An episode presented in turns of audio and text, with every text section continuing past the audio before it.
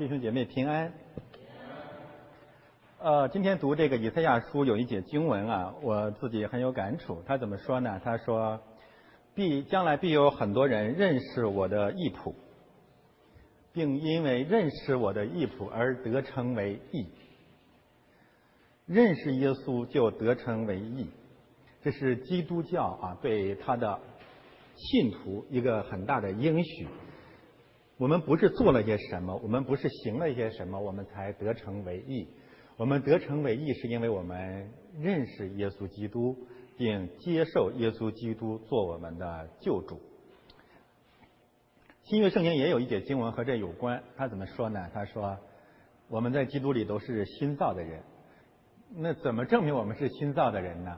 他说：“这新人在知识上渐渐更新，正如造他主的形象。”啊，这和中国的和其他的一些宗教那个判断很不很不一样。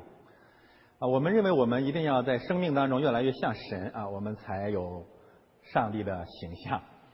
可是圣经说，这人在知识上渐渐更新，正如造他主的形象。这个说法很奇怪。上帝应许我们，我们若越越是认识圣经。越是认识耶稣基督是哪一位，我们就越成为他国度里的新人。啊，记住这一点，这是基督教一个很独特的应许。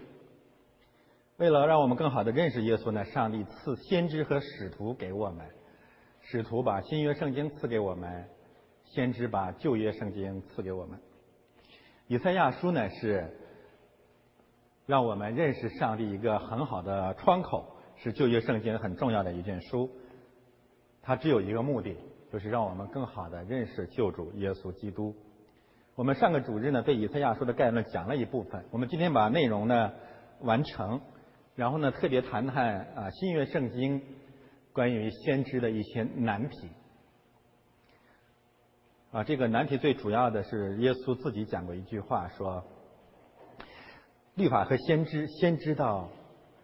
使徒约翰，呃，先呃，施洗约翰为止，那么后了，呃，后面还有没有先知了？啊，这是个问题。那么与此相关的呢，耶稣在这段经文里面还讲到了一个，呃，非常难解的一节经文。这节经文被广泛的应用在婚姻家庭里面。耶稣在在在那个这段经文里面讲到，先知道施洗约翰为止，然后说呢。凡是离婚啊，离婚另娶的，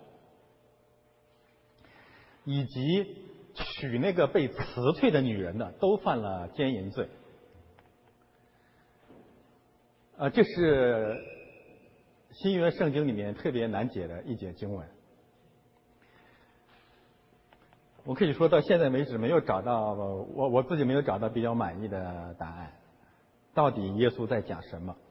啊，在某种意义上，如果我们不是特别假冒伪善的话，我们可以这样说：从字面上来看呢，耶稣这个教导是最不讲理的，是最没有道理的。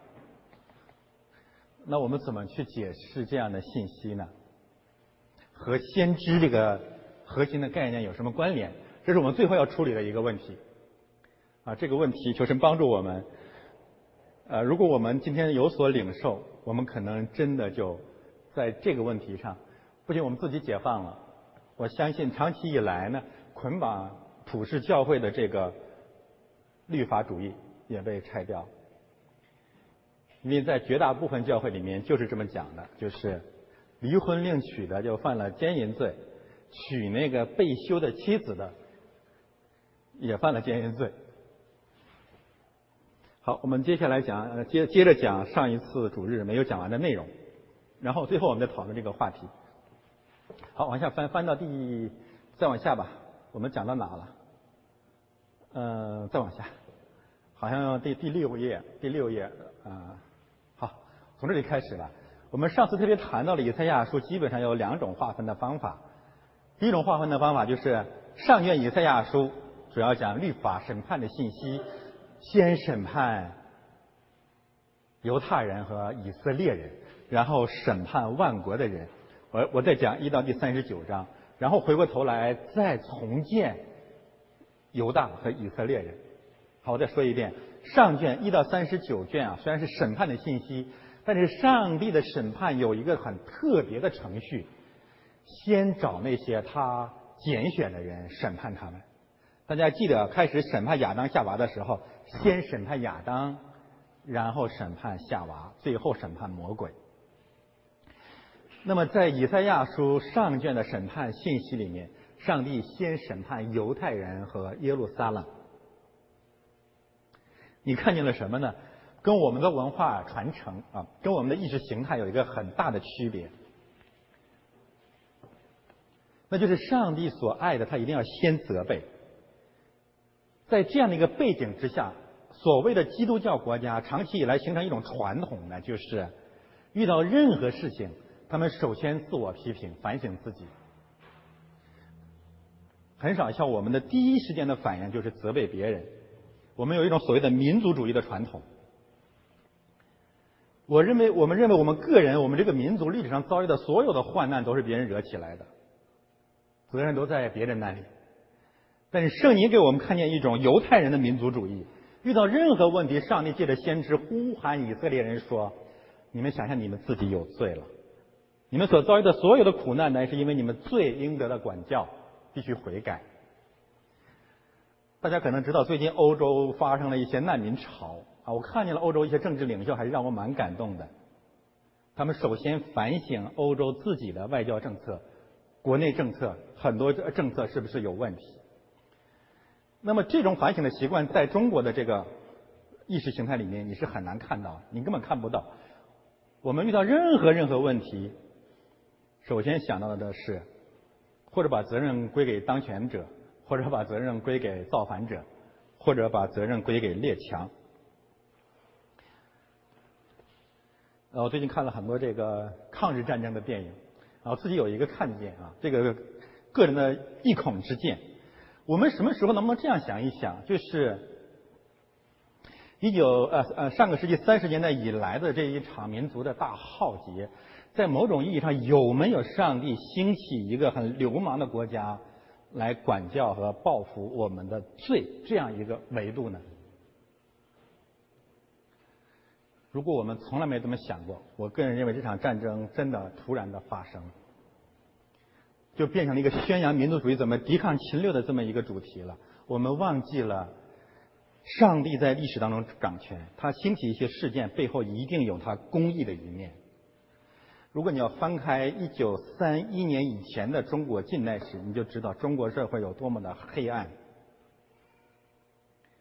我把话说回来，就是上帝借着先知书给以色列人、给基督徒、给基督的教会一个很好的教导，就是上帝先责备他自己的人，上帝先审判神的儿女。新约圣经有一节经文是这样说的：说神。上帝的审判从神的家起手，这是基督教会跟外邦教会一个很大的不同，也是基督徒的家庭遇到问题一个很大的不同，也是弟兄姊妹遇到纷争的时候一个很大的不同。我们总愿意定罪别人，家庭出了问题，教会出了问题，一定是某个人的罪，所以上帝在报复我们。我希望所有的人都把这个脑筋换掉。我们出现了任何问任何一个问题，是因为我们自己有问题。别人的问题由上帝去处理，你的问题你要自己面对神。第二部分啊，二分法的第二部分，四十章到第六十六章，大量的信息主要是预表耶稣第一次要回来，第二次要回来。审判不是目的，审判的目的是预备那位救主进入这个世界。以赛亚书第二部分后面的二十七章。主要谈的两个信息，就是耶稣第一次来和第二次来，也可以把第二部分内容分成三大部分。耶稣第一次降临来安慰那些被律法责备的灵魂。第二，他怎样来安慰我们呢？他上十字架为我们死。今天我们读到了以赛亚书五十三章。最后，耶稣还要第二次来，把完全的公义建立在这个世界上。啊，这是以赛亚书二分法的第二部分信息。那么三分法我上一次基本上谈过了，主要是把三十九章单独拿出来，告诉我们巴比伦这个是在这个世界的代表，在以赛亚书里面那种预表的性质、预言的性质，就是说将来上帝要把他的教会从巴比伦当中拯救出来。我特别谈到了，这就预告着我们今天的教会都在巴比伦里面，我们正在从巴比伦回归圣殿。好，我们看下面的内容。接下来我讲后面的经文，那么主要讲什么呢？主要来讲先知是什么。前面的信已经告诉我们，末世上帝的启示临到了先知以赛亚，这是一个极大极大的试探，包含着巨大的危险。这个危险也是我们被掳掠到巴比伦的一个主要的原因。是什么意思呢？一旦世界上有先知了。一旦教会自以为承担着上帝话语的权柄，无论是基督的教会，还是教会的领袖，都可能面临一个试探，就是起来眼神。哎，这个太难以避免了，实在实在是在最大的威胁了。为什么天主教会败坏？就是因为教皇觉得他是上帝的代言人，他们翻转了彼得在圣经里面清清楚楚的那个位分。就是你就是块烂石头，上帝用你来建造教会，不是你在建教会，是上帝用你来建教会。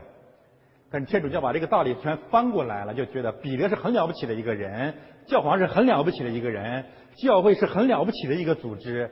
所以在西方的世界里面，教会要领导一切，教皇要领导一切，教会领袖要成为人类的精神导师。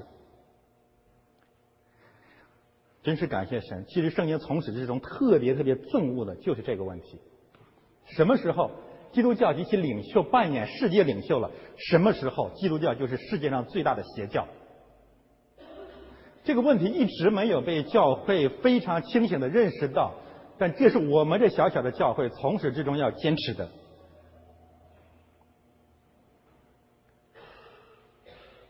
那么。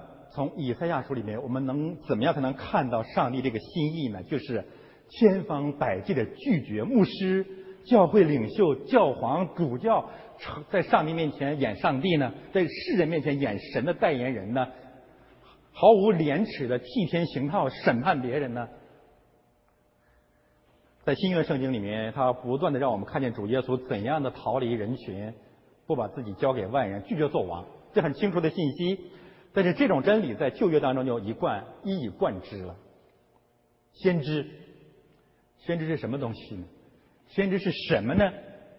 先知是亚摩斯的儿子。哎，我太喜欢这个词了。大家如果仔细回头翻旧约圣经，百分之八十五的这个先知书里面的第一句话都说，这个先知是谁谁谁的儿子。你知道这意味着什么？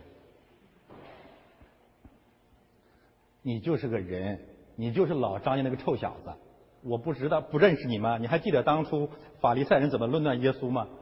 这个耶稣怎么可能是上帝的儿子呢？他不就是那个木匠约瑟的儿子吗？所以圣经用这个角度解决了一个很大的试探，就是永永远远的记住，先知就是人。这就是彼得和保罗那句宣告：我们也是人，性情和你们一样。千万千万，永永远远记得。基督教的代言人，基督教的啊啊传声筒，基督教的牧师就是人。记住这点道理很容易，但实际上太难太难了。要稍微讲几篇道，就觉得自己有资格去教训别人了，就觉得自己 不得了。这就是教会现在特别像巴比伦那个部分的一个原因。大家如果注意看我上一周的一篇博文，你可能有的有的弟兄姊妹看到了。新加坡有几万人的一场的大型布道会，是唐从容牧师的布道会。学生怜悯我，不是要论断这位牧师。然后呢，在整个新加坡的所有的平台上，公共平台上有一个很大很大的宣传画，就是唐从容牧师站在这个地方，下面有一个罪人跪在他的面前。这个罪人是一个原来是个黑帮的老大。认罪悔改，我记得以前前些年好像远志明弟兄也干过这种事情，从中国跑出来一个叫叫赖昌星的人，好远远志明给他呃受施洗了，然后他悔改。真的弟兄姊妹，我们太难太难胜过这种试探了，好像觉得我们在救人，我们有资格站在别人的面前，让别人跪在我们面前，我们有我们有荣耀，然后把上帝的恩典赐给他们。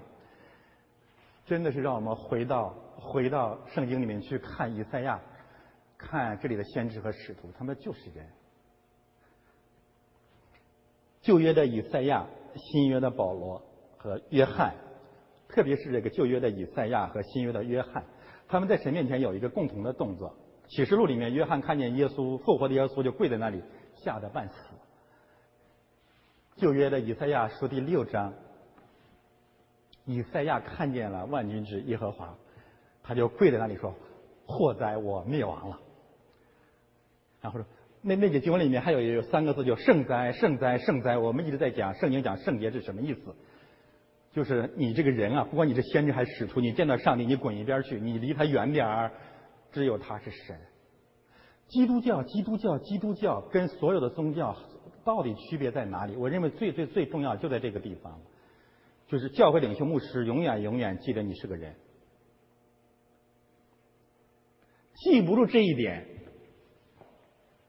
基督教就永远在巴比伦，就跟所有的宗教都一样。就是信这个东西，然后显摆在人前。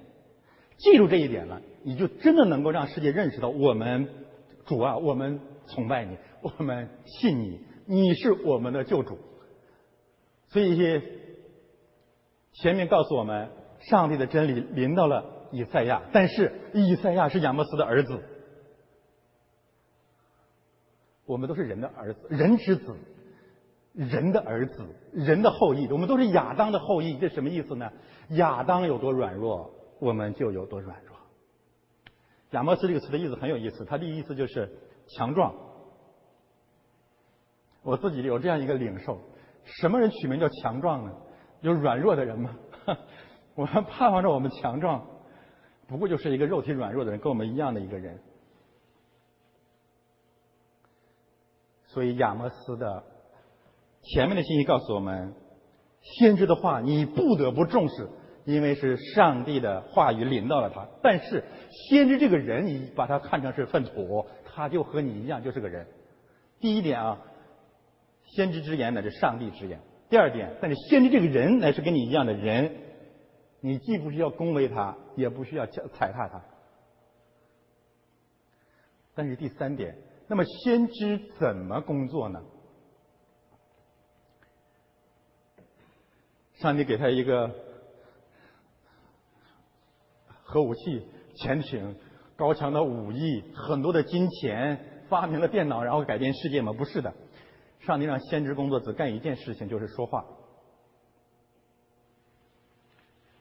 先知以赛亚论道，论道，大家知道吗？在这个普世的文化里面啊，先知的工作方式是其他宗教和文化最瞧不上的。特别是中国文化是最厌烦、最最厌烦的、最藐视的。虽然我们中国教会、中国基督徒表面上信基督了，是信圣经了，但在实践上，我们对圣经的这个先知和使徒工作的基本方法，我们是藐视的。中国有一个哲学叫什么？知行合一。你不要夸夸其谈，你得行出来。这是中国文化，这是我们的价值观。我 我不是给自己找找着吧啊！先知的工作就是夸夸其谈。为什么会这样？就是因为基督教有一个伟大的应许，就是这人在知识上渐渐更新，正如造他主的形象。你信还是不信？话语本身是不是有能力？神说有有了宇宙万物就有了，你信不信？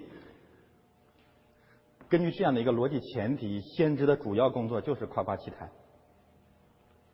就是说话，而且争取把上帝的话说明白，这就是先知的全部工作。至于这个人个人怎么样，行为怎么样，那都是粪土，都是第二位的，都是第二位的。也正因为这样的一个缘故，我们会发现，整卷圣经祭司、始祖、先知、使徒的个人的资讯，我们了解的少之又少。其实圣经当中有很多先知和伟，我们认为伟大的人物，真是很可怜，没头没尾。呃，只有一个有生有死的人，好像就是摩西。但是摩西死死无葬身之地，我们也不知道他在哪。最后，耶稣另当别论。但是耶稣在前三十年的时候，你基本上不知道。彼得什么时候出生的搞不清楚，就知道他有个岳母。使徒行传到了保罗的时候，保罗突然在使徒行传十三章出现了，九章出现了。到了二十八章，保罗在在罗马监狱里没了。大家知道为什么会这样？以赛亚也一样，以赛亚也是一样的。以赛亚突然间出来传道了，然后你读到以赛亚书最后最后的一节经文的时候，以赛亚去哪儿了？不知道。以赛亚是谁？不知道。以赛亚的婚姻家庭情况怎么样？我们了解的很少，知道他有个老婆，好像有两个儿子。以赛以赛亚以赛亚是做什么的？不知道，长相什么样？不知道。四福音书哪个福音书的作者到底是谁？实际上我们不知道，只是教会传统这么说而已。但是所有所有这些关于人先知使徒的不知道，你是不是突然看见了一些新的光亮呢？就是圣经这件书太不一样了，它不是任何一个人的传记。这是圣经跟所有的书都不一样的地方。那这意味着什么？这意味着我们最关心、最关心的那个人是什么的东西，在上帝眼里面什么都不是。你来教会是不是特别关心某个人是什么人啊？神说：“你把这个重担放下，这事不归你管，因为我在冥冥之中，我在永远当中，这个事情我来负责。”基督徒为什么会有自由？最大的自由就是我们脱离了人的。枷锁，既脱离了看别人的枷锁，也脱离了被别人看的枷锁，这就是我们的伟大的自由，属天的自由。其实圣经里面有一个最倒霉的人，按照我们人的标准，玛利亚也算比较倒霉了啊。这是是耶稣的母亲，那么重要的人物，你会发现他的出生你不懂，对吧？他最后去哪儿了你不知道。耶稣在十字架上对约翰说：“你把他接走吧。”那我们这是关于我们知道玛利亚最后的信息，就是在使徒行传开篇的地方，她和门徒一起祷告。然后这位伟大的女性，天主教奉若神明的这位圣母玛利亚不知所踪。圣经为什么不记载她所踪？因为没关系，无所谓，不归人管。还有一个特别特别倒霉的，还不是玛利亚，那就是玛利亚的丈夫约瑟。耶稣的法律上的父亲，我这人得多重要嘛？你想一想，这这太倒霉了嘛！你谁知道他是什么人啊？他有多大年龄也不知道。教会后来很多人猜他可能很早就死掉了，所以在教会历史上没人知道他是谁。我觉得人真是很搞笑。你知道蒙特利尔有一个大教堂叫什么吗？叫约瑟夫大教堂。为什么？就是因为天主教有一波人说不公平啊。那玛利亚都那么受崇拜，怎么办呢？所以他们有一批人就建了这个约瑟夫大教堂，觉得在人类的历史上应该给耶稣的父亲一个应有的位置。你说这个太可笑了，太搞笑了。然后在教会的历史上，你们到网上去听很多很多讲圣经的那个讲章录像，你会发，包括你现在去神学院，包括路德神学院都不能免俗。什么意思呢？他们会花费大量的时间来论证和讲述以赛亚是谁，保罗是谁，彼得是谁。可是大家想过没有？我们特别关心的这个事情，圣灵认为都是粪土，所以他根本不告诉你。他不告诉你，偏要知道，你不吃饱撑的吗？你还是基督徒吗？你还是信圣经的人吗？所以我们今天要回到圣经当中去，真的是过讨圣灵喜悦的生活，越少越少的关注人。越多越多的认识基督，认识基督得称为义，认识人越多，你越败坏。所以求神保啊保守我们，更多的认识基督，更少的搭理人。对人只有爱。好，往下看，论到什么了呢？论到了犹大和耶路撒冷。时间是在那四个王做王的时候，犹大和耶路撒冷。犹大实际上是人，对吧？我们知道这是雅各的一个儿子的名字，也可以代表了一个民族，南方的这个民族。不管怎么样，他是人。耶路撒冷是个地方。上帝的话语，上帝的信息，关切两个落脚点，关切人，关切一个地方。你想到什么了呢？上帝把亚当放在伊甸园，上帝关心亚当和他所在的地方。从犹大那个支派，耶稣基督出来了。那么围绕着耶稣基督，整卷圣经关切的是什么呢？他在耶路撒冷上十字架，然后从那里复活，将来他要重新回来，再降落在耶路撒冷。所以这里就告诉我们，上帝关切的是犹大和耶路撒冷，他关切的是耶稣基督在耶路撒冷所做的一切的事工。他关切我们每一个儿神的儿女。在世界上每一个地方和他发生的关联，这就是先知信息的所在。你在某个处境下，那人你在哪里？犹大和耶路撒冷，那人你在哪里？大家听得明白我的话吗？上帝关切犹大和耶路撒冷，他在追问我们每一个人：你在哪里？你现在在什么样的处境下？什么样的心情里面呢？二零一五年。九月底，中秋节这一天，我在蒙特利尔。上帝关切我们此时此刻的现状，他呼喊我们。记得今天的三段经文，第一段经文讲到了上帝的在基督里面的代书。第二段信息告诉我们，先知继续在发言。福音书告诉我们，我们我们要信心做神的仆人。所有这一切信息都一以贯之，就是上帝的话语追问你在哪里。耶路撒冷具体讲是时间啊啊是地点，然后呢那四个王讲的是时间，乌西雅、约坦、亚哈斯、西西加做犹大王的时候，上帝在具体的时间里面工作。这里面我只强调一个问题啊，你会发现在以赛亚书里也好。在圣经里面也好，乌西雅、约坦、亚哈斯、西西加呢，这都是 CNN、CCTV 新闻联播里面的头版头条最重要的人物，对吗？他们是新闻联播的主角，但是你会发现在圣经里面，他们只是先知话语的背景，没人把他们当回事，他们只是提供一个时间的坐标和历史的背景。但是真正的在圣经历史的舞台中央，乃是上帝的真理。所以我们基督徒 在这世界里面，怎样面对这个政治世界呢？我想有两个极端要避免。第一，不是说我们不谈政治，我们生活在这个政治的世界里面。但是第二点，我们怎么谈政治？所有的政治不过就是上帝。实行审判和救恩的工具，而我们关键真正的中心乃是论论到论到上帝借着先知的话所讲论的一切。那讲的是哪一些东西呢？我们打开以赛亚书以后，会慢慢的去看，就是怎样借着以赛亚书来认识耶稣基督，并因此被称为义。好，我们看看这个这个我们讲过了。我们看看对先知信息的应用。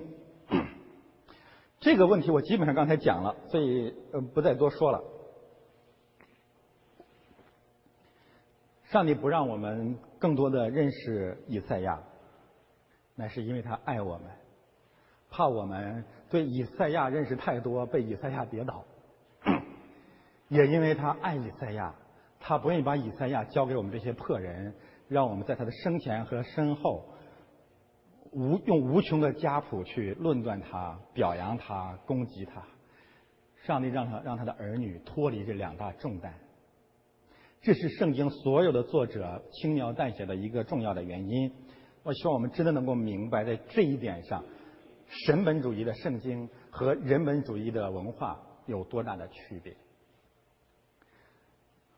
由于这样的看见，也能够让我们在教会生活里面，真的让人的那点破事儿越少越少的占用我们的灵魂。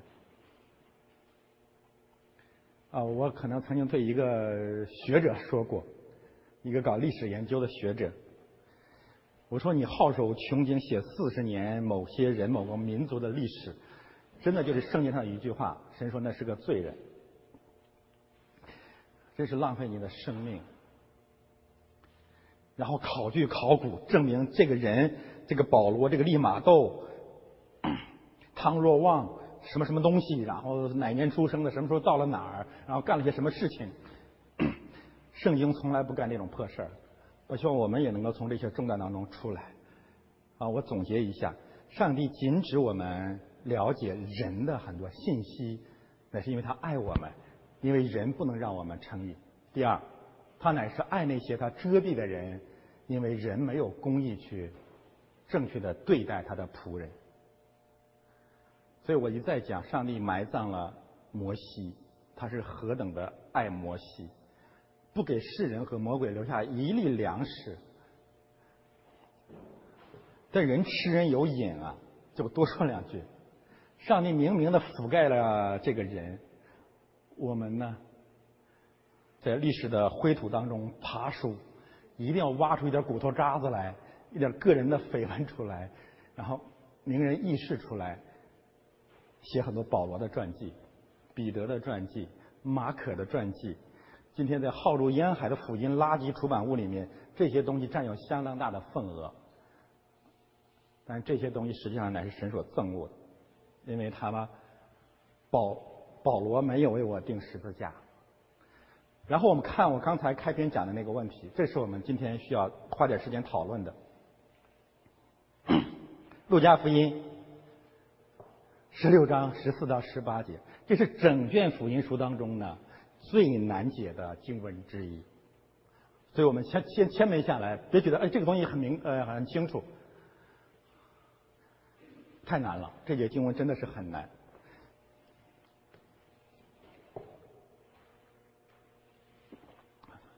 开始呢，呃，这个主耶稣讲了一个比喻，关于钱财的问题啊。然后法利赛人是贪爱钱财的，他们听见这一切话就嗤笑耶稣。耶稣对他们说：“你们是在人面前自称为义的，你们的心神却知道，因为人所尊贵的是神看为可憎恶的。律法和先知到约翰为止，这施洗约翰啊，从此神的国，神国的福音传开了。”人人努力要进去，天地废去，脚比律法的一点一划落空还容易。凡休妻另娶的，就是犯奸淫；娶被休之妻的，也是犯奸淫。你同意耶稣的话吗？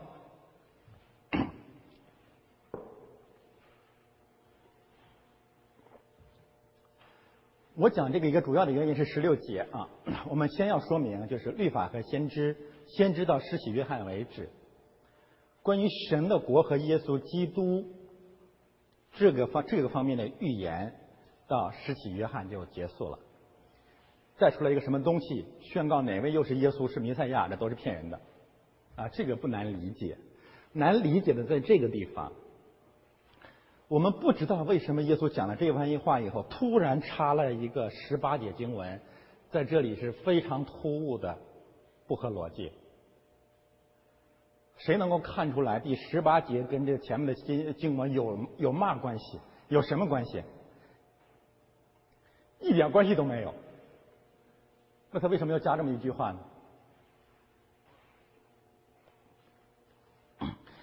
不仅他加这句话啊非常突兀、毫无道理、不合逻辑，而且这话本身的教导是成问题的。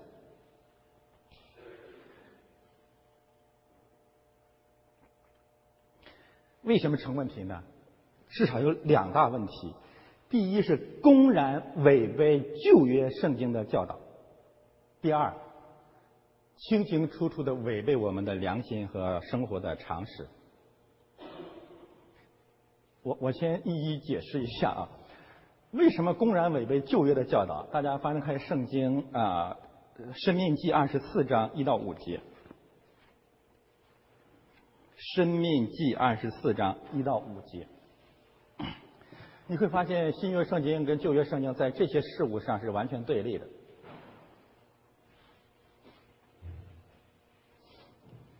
生命记二十四章一到五节，我读给大家听啊，这是摩西的律法。摩西，上帝借着摩西给以色列人的律法。他说：“人若娶妻以后，见他有什么不合理的事，不喜悦他，就可以写休书交在他的手中，打发他离开丈夫，离开夫家。妇人离开夫家以后，可以去嫁别人。”后夫若恨恶他，写休书交在他手中，打发他离开夫家，或是娶她为妻的后夫死了，打发他的前夫不可在夫人玷污之后再娶她为妻，因为这是耶和华所憎恶的，不可使耶和华你上帝所赐为业之地被玷污了。这个信息有一个方面是很简单的，是什么呢？就是摩西是允许休妻另娶的啊，很清楚的经文，没有任何问题。大家可能记得，在新约圣经里面，耶稣跟法利赛人还有一个对话。法利赛人说：“你看，摩西让我允许我们休妻。”耶稣说：“起初不是这样。摩西之所以这样，是因为你们心硬。这个我们先不用管它，不管心硬不心硬。旧约圣经是圣灵漠视的，新约也是。在旧约的那个语境下，我们能够理解摩西这个做法是有他的道理的。第二。不符合常识在什么地方呢？在马太福音的其他的经文里面，耶稣也讲过这个道理，但是讲的是有条件的，这里面是完全没有条件的。路加福音这个地方讲的是完全没有条件的，就是绝对禁止一切休妻另娶。在马太福音他是这样讲的，他说如果对方是因为淫乱的缘故是可以的，还记得吗？但是在这里你会发现。无论如何是不可以休妻另娶的，休妻另娶就犯了奸淫罪。那么更不合理的在后面这句话，娶被休之妻的也是犯奸淫。这句话为什么不合理？我们可以呃到这个生活处境里面去想一想。这个丈夫犯了奸淫罪啊，这个丈夫确实是很坏、很混蛋啊，没有道理的。然后呢，他把他的妻子给休了。那么在这个例子当中，他的妻子是无辜的，对吗？这个例子是这这可能存在的。但是呢，你会发现耶稣根本没有给这个女人留下任何出路。尽管如此，这个女人是不能被再嫁的。如果再嫁，就是犯奸淫。你接受耶稣的这个说法吗？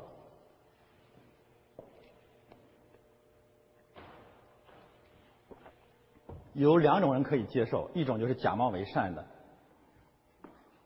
就是就是那种装属灵的，就应该这样，就应该这样，嗯。第二种是不懂的，不懂装懂的。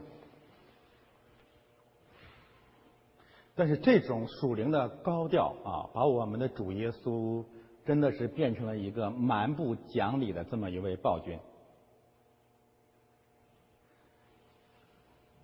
而这个。教义啊，这个神学本身没有办法解释。主耶稣跟法利赛人讲了一大串的这些话，怎么突然插了这么一句呢？这到底是为了什么呢？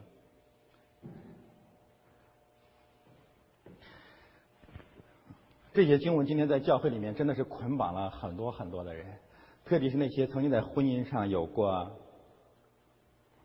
所谓的不完全经历的弟兄姊妹。让他们在教会侍奉当中总觉得自己低人一等。我我在国内培训的时候，真的是常常会面对这个问题，就是说我我这样的人，你会在两年三年之后给我按牧吗？啊，我正在上课的时候，就有人站站出来就提这个问题，因为他离了婚，有的另娶了，有的还没有。经文就在这个地方。路加福音十六章十八节，在上神学院的时候呢，路加福音十六章十八节也是神学院神学生呢议论的一个话题。真是很感谢神，路德教会有一位很了不起的神学家，也是我的老师。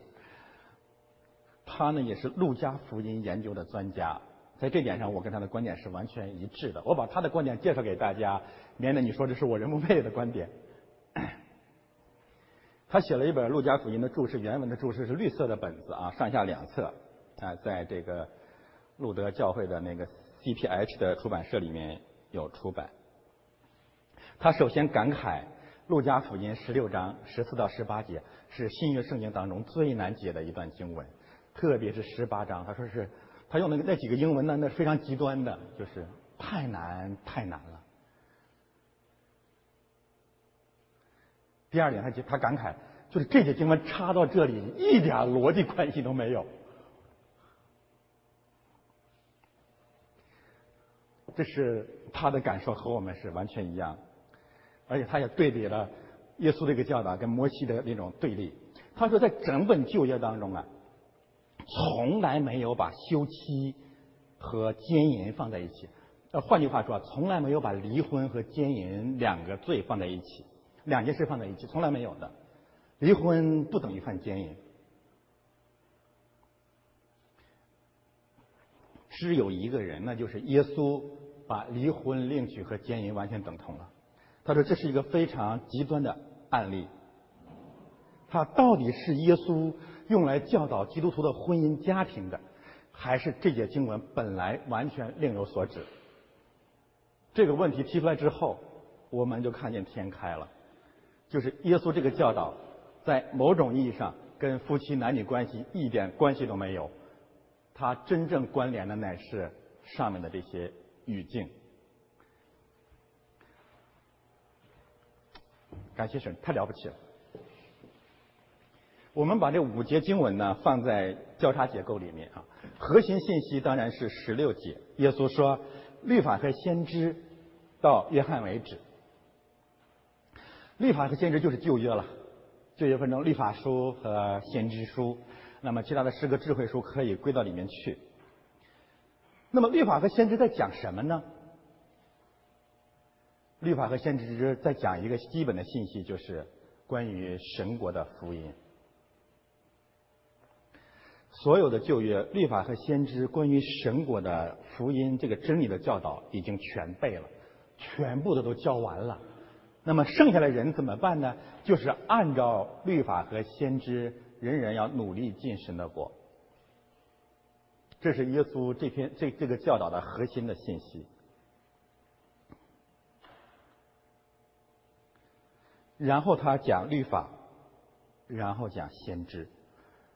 按照律法，耶稣有一个宣告，就是旧约所有所有的律法都必须成全，一点一划也不能落空。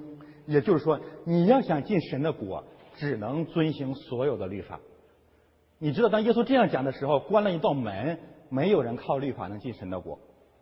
我这样讲，有新约圣经相关的新信息作证啊。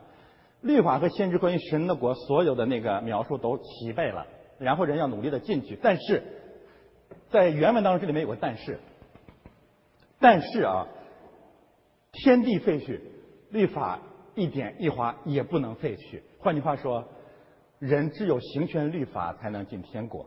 但是新约圣经反复的告诉我们，没有人能行全律法。然后讲什么呢？然后讲先知，律法书是关于上帝的旨意，先知是在解释人没有办法违背律法。所有的先知书有一个核心的信息在讲什么呢？在讲以色列人的淫乱。翻到下一页，所有的先知书都在讲上帝的妻子。以色列人的淫乱，这是先知书从始至终共同的信息。从亚当和夏娃预表基督和教会，一直到启示录，都在讲一场属灵的淫乱，就是上帝的儿女、上帝的子民拜偶像，离弃了她的丈夫耶和华，和世界和异教行淫。记住这一点非常重要，翻上去。在这个背景之下，耶稣说：“犯休妻，那么没有人能进，按照律法能够进神的国，没有人能进去，那怎么办呢？怎么才能进神的国呢？先知有一个预言，先知说有两大信息中心：第一，以色列人都是淫乱的；第二，但是上帝这位丈夫。”耶稣基督这个新郎本身是不会放弃淫妇的，所以进天国需要等一位新郎。这位新郎跟所有的男人不一样，他不会休妻另娶。他告诉我们，凡是休掉以色列人的这位，不再要这位淫行淫的妻子的这些神都是假神，他们都犯了奸淫罪。娶被休之妻的也是犯奸淫罪，在整个旧约的历史当中，以色列人一旦离开了耶和华，就开始和外邦的神行淫。以色列人教会基督徒选民最大最大的淫乱在哪里呢？基督徒教会以色列人犯的奸淫罪主要表现在哪里呢？这两大方面，这两大方面乃是从始至终。以色列人教会和基督徒属灵淫乱的两个基本的表现，第一个表现就是贪爱钱财。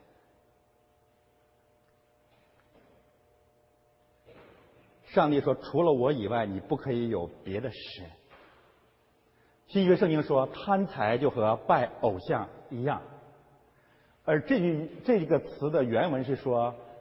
法利赛人是钱财的情人，the lover of the money，钱财的情妇、情夫，在人间所有所有的偶像，归根结底，包括外邦人进那个神区是为了钱，因为那个假神可以保证他升官发财。为什么很多人赚了钱去拜佛？其实基本上意思是一样子的，最后是因为贪钱。所以在上帝眼里啊，他的儿女最大最大的一场淫乱就是爱钱。第二场淫乱在这里了，在人面前自称为义。上帝特别憎恶这样的人，说你们的心神却知道，因为人所尊贵的神看为可憎恶的。这个憎恶的词，这个词的意思就是。是恶臭的，充满了恶臭。从整卷圣经来看，上帝是特别憎恶两种淫乱。第一种就是拜偶像，以钱财为实质崇拜对象的偶像崇拜；第二，一群罪人在别人面前自以为意。呃，弟兄姊妹，你觉得这个耶稣这个这个这段话有多深刻吗？古往今来，人类就这两大淫乱吗？你能够找出第二、第三种来吗？第一种就是贪财，为了利；第二就是觉得自己比别人更属灵、更道德，为了名。一个利，一个名，人就成了在上帝面前的淫妇。但是上帝应许在基督里面要结束这场悲剧，这才是这段信息真正的目的。我们讲这样的信息，不是要淡化、降低圣经对基督徒婚姻家庭的要求。我们讲这个信息的真正的目的是告诉我们，整本圣经真正关切的，既不是你跟别人的关系，或者男女关系、夫妻关系，而是我们和上帝的关系。每个人在神的面前怎样保持真正的圣洁？这个圣洁就是不要让钱财或任何偶像取代上帝的位置。第二，一个罪人永永远远不要在人的面前觉得自己比别人更硬。这正是摩西这个呃这个这个十条诫命，摩西十诫前三条诫命告诉我们的。第一条诫命，除了我以外，你不可以有别的神。第二条诫命，你不可妄称耶和华你神的名，是不是完全对应的？上帝是祭邪的神，只允许你把上帝当上帝。不允许你把钱财、世界上所有的利益当做上帝。如果那样做，你就是就是行淫的妇人。第二，上帝最厌恶的就是一个罪人在别人面前显得他离上帝比别人更近。这个造成了人间所有所有的道德丑闻和苦难。所以神说：“你不可以妄称耶和华你神的名。”这是什么意思呢？一个罪人不能起来用上帝的名义对另外一批罪人发言。然后，实际的第三条诫命就告诉我们：你们当守安息日为圣日，放弃偶像崇拜，放弃自我为意，踏踏实实的主日来到教会面前听神的教导。这是上帝在基督里面确立的新人的新秩序、新社会、新生活。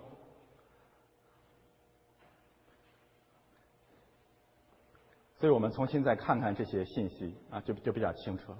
这个交叉结构，耶稣先讲到了律法和先知，告诉我们律法和先知关于天国的信息已经全备了，不需要你再说了。但是没有人能按照律法进去，因为每个人按照律法的要求都犯了淫乱罪，两大方面的淫乱。那怎么办呢？我们要等候一位新娘，等候一位新郎。新约圣经反反复的告诉我们说，新郎快来了，我们要做他的心腹。旧约圣经有个特别有名的一卷书，就《荷西阿书》，告诉我们这位新郎怎样要娶淫妇为妻。如果我们不明白这个真理，大家还记得这个约翰福音第八章那很有名的那个故事，就是行淫的妇人被法利赛人给拿住了。耶稣跟他们说了一句话。耶稣说啊，你们谁要是没有罪，谁就可以拿石头打他。大家知道这句话的逻辑是什么吗？这句话不是说法利赛这些要拿石头打这个行淫的妇人这些人在生活的其他方面犯过什么什么什么罪，主要不是这个，主要是指这些人在神面前都是淫妇，因为法利赛人是贪爱钱财的，因为法利赛人自以为意，所以耶稣才会加到了第十八节经文，一个方面告诉我们。所有的以色列人都犯有奸淫罪，但是在这个信息里面包含了一个伟大的福音，就是要有一位新郎来了。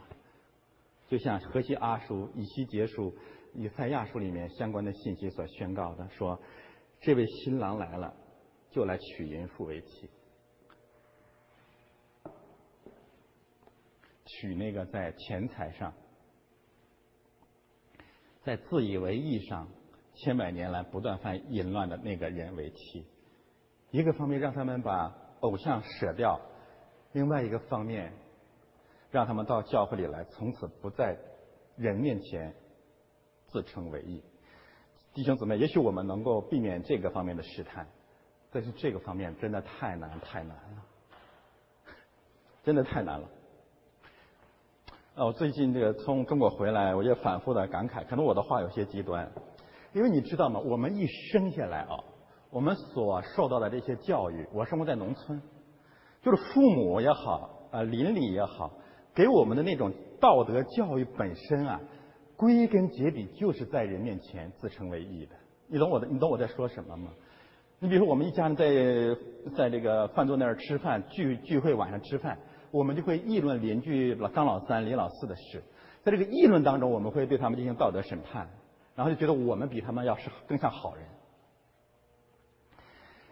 这一点实际上是我们每一个中国人从出生到今天天天的生活。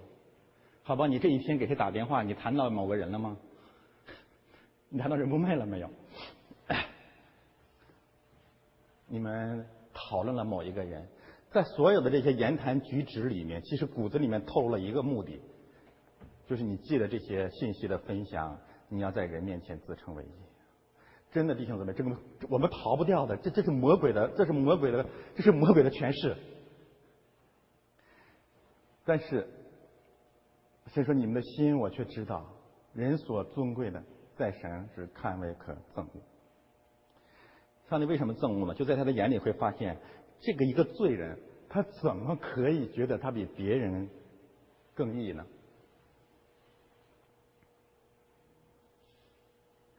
上帝关掉了这两条路，靠着钱财不能进天国，靠着自义不能进天国，靠着律法不能进天国。进天国只有一条恩典的路，就是我们承认我们属灵的淫乱，等候那位真正的爱我们的新郎。保罗对为这个新郎做了这样的见证，你还记得吗？他说《创世纪》那个那节经文应该重新解释。他说：“神所配合的人不可以分开。亚当和夏娃要夫妻合为一体，神不可以分开。”他说：“这本是指着基督和教会说的。基督爱教会，要为教会舍己。所以第十八节经文最后埋下了一个巨大的悬念。”新郎来了，要娶淫妇。这个新郎跟所有的新郎不一样，他不会再休妻另娶，他会爱这个妻子到底。那这个妻子的奸淫罪怎么办？耶稣来要为这个妻子的奸淫罪上十字架。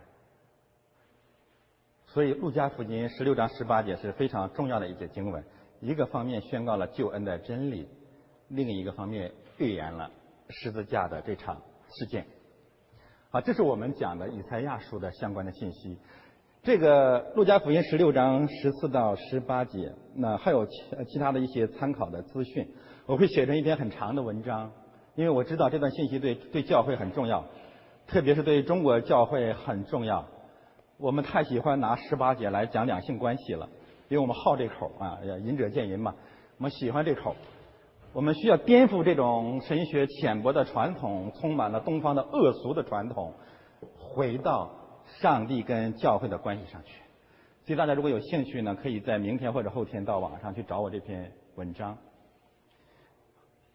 好，最后我们翻到第一页，以赛亚书的核心信息是上帝拯救世人。那么今天我们借着路加福音的相关的信息，告诉我们上帝是哪位上帝。世人是哪位世人？上帝用什么方式来拯救他所爱的世人？上帝是新郎，世人是淫妇。上帝拯救淫妇的方式就是为淫妇死。基督爱教会，为他舍己。从此呢，又把新的生命赐给教会，让这新人在知识上渐渐更新，正如造他主的形象。好，我们一起来祷告。天父，我们感谢赞美你啊！谢谢你在基督里面找到了我们。不仅让我们看见了我们在神面前，我们怎样的是偶像崇拜的人，我们怎样在人面前的自以为意。但是主，你爱我们，你就爱我们到底。求你把我们拣选为你的心腹，并让我们的生命，让我们的知识能够渐渐的更新。你特别的保守我们下一周的生活，你让我们一举一动，主啊，都更有你的样式。我们这样的祷告，奉耶稣基督的圣名。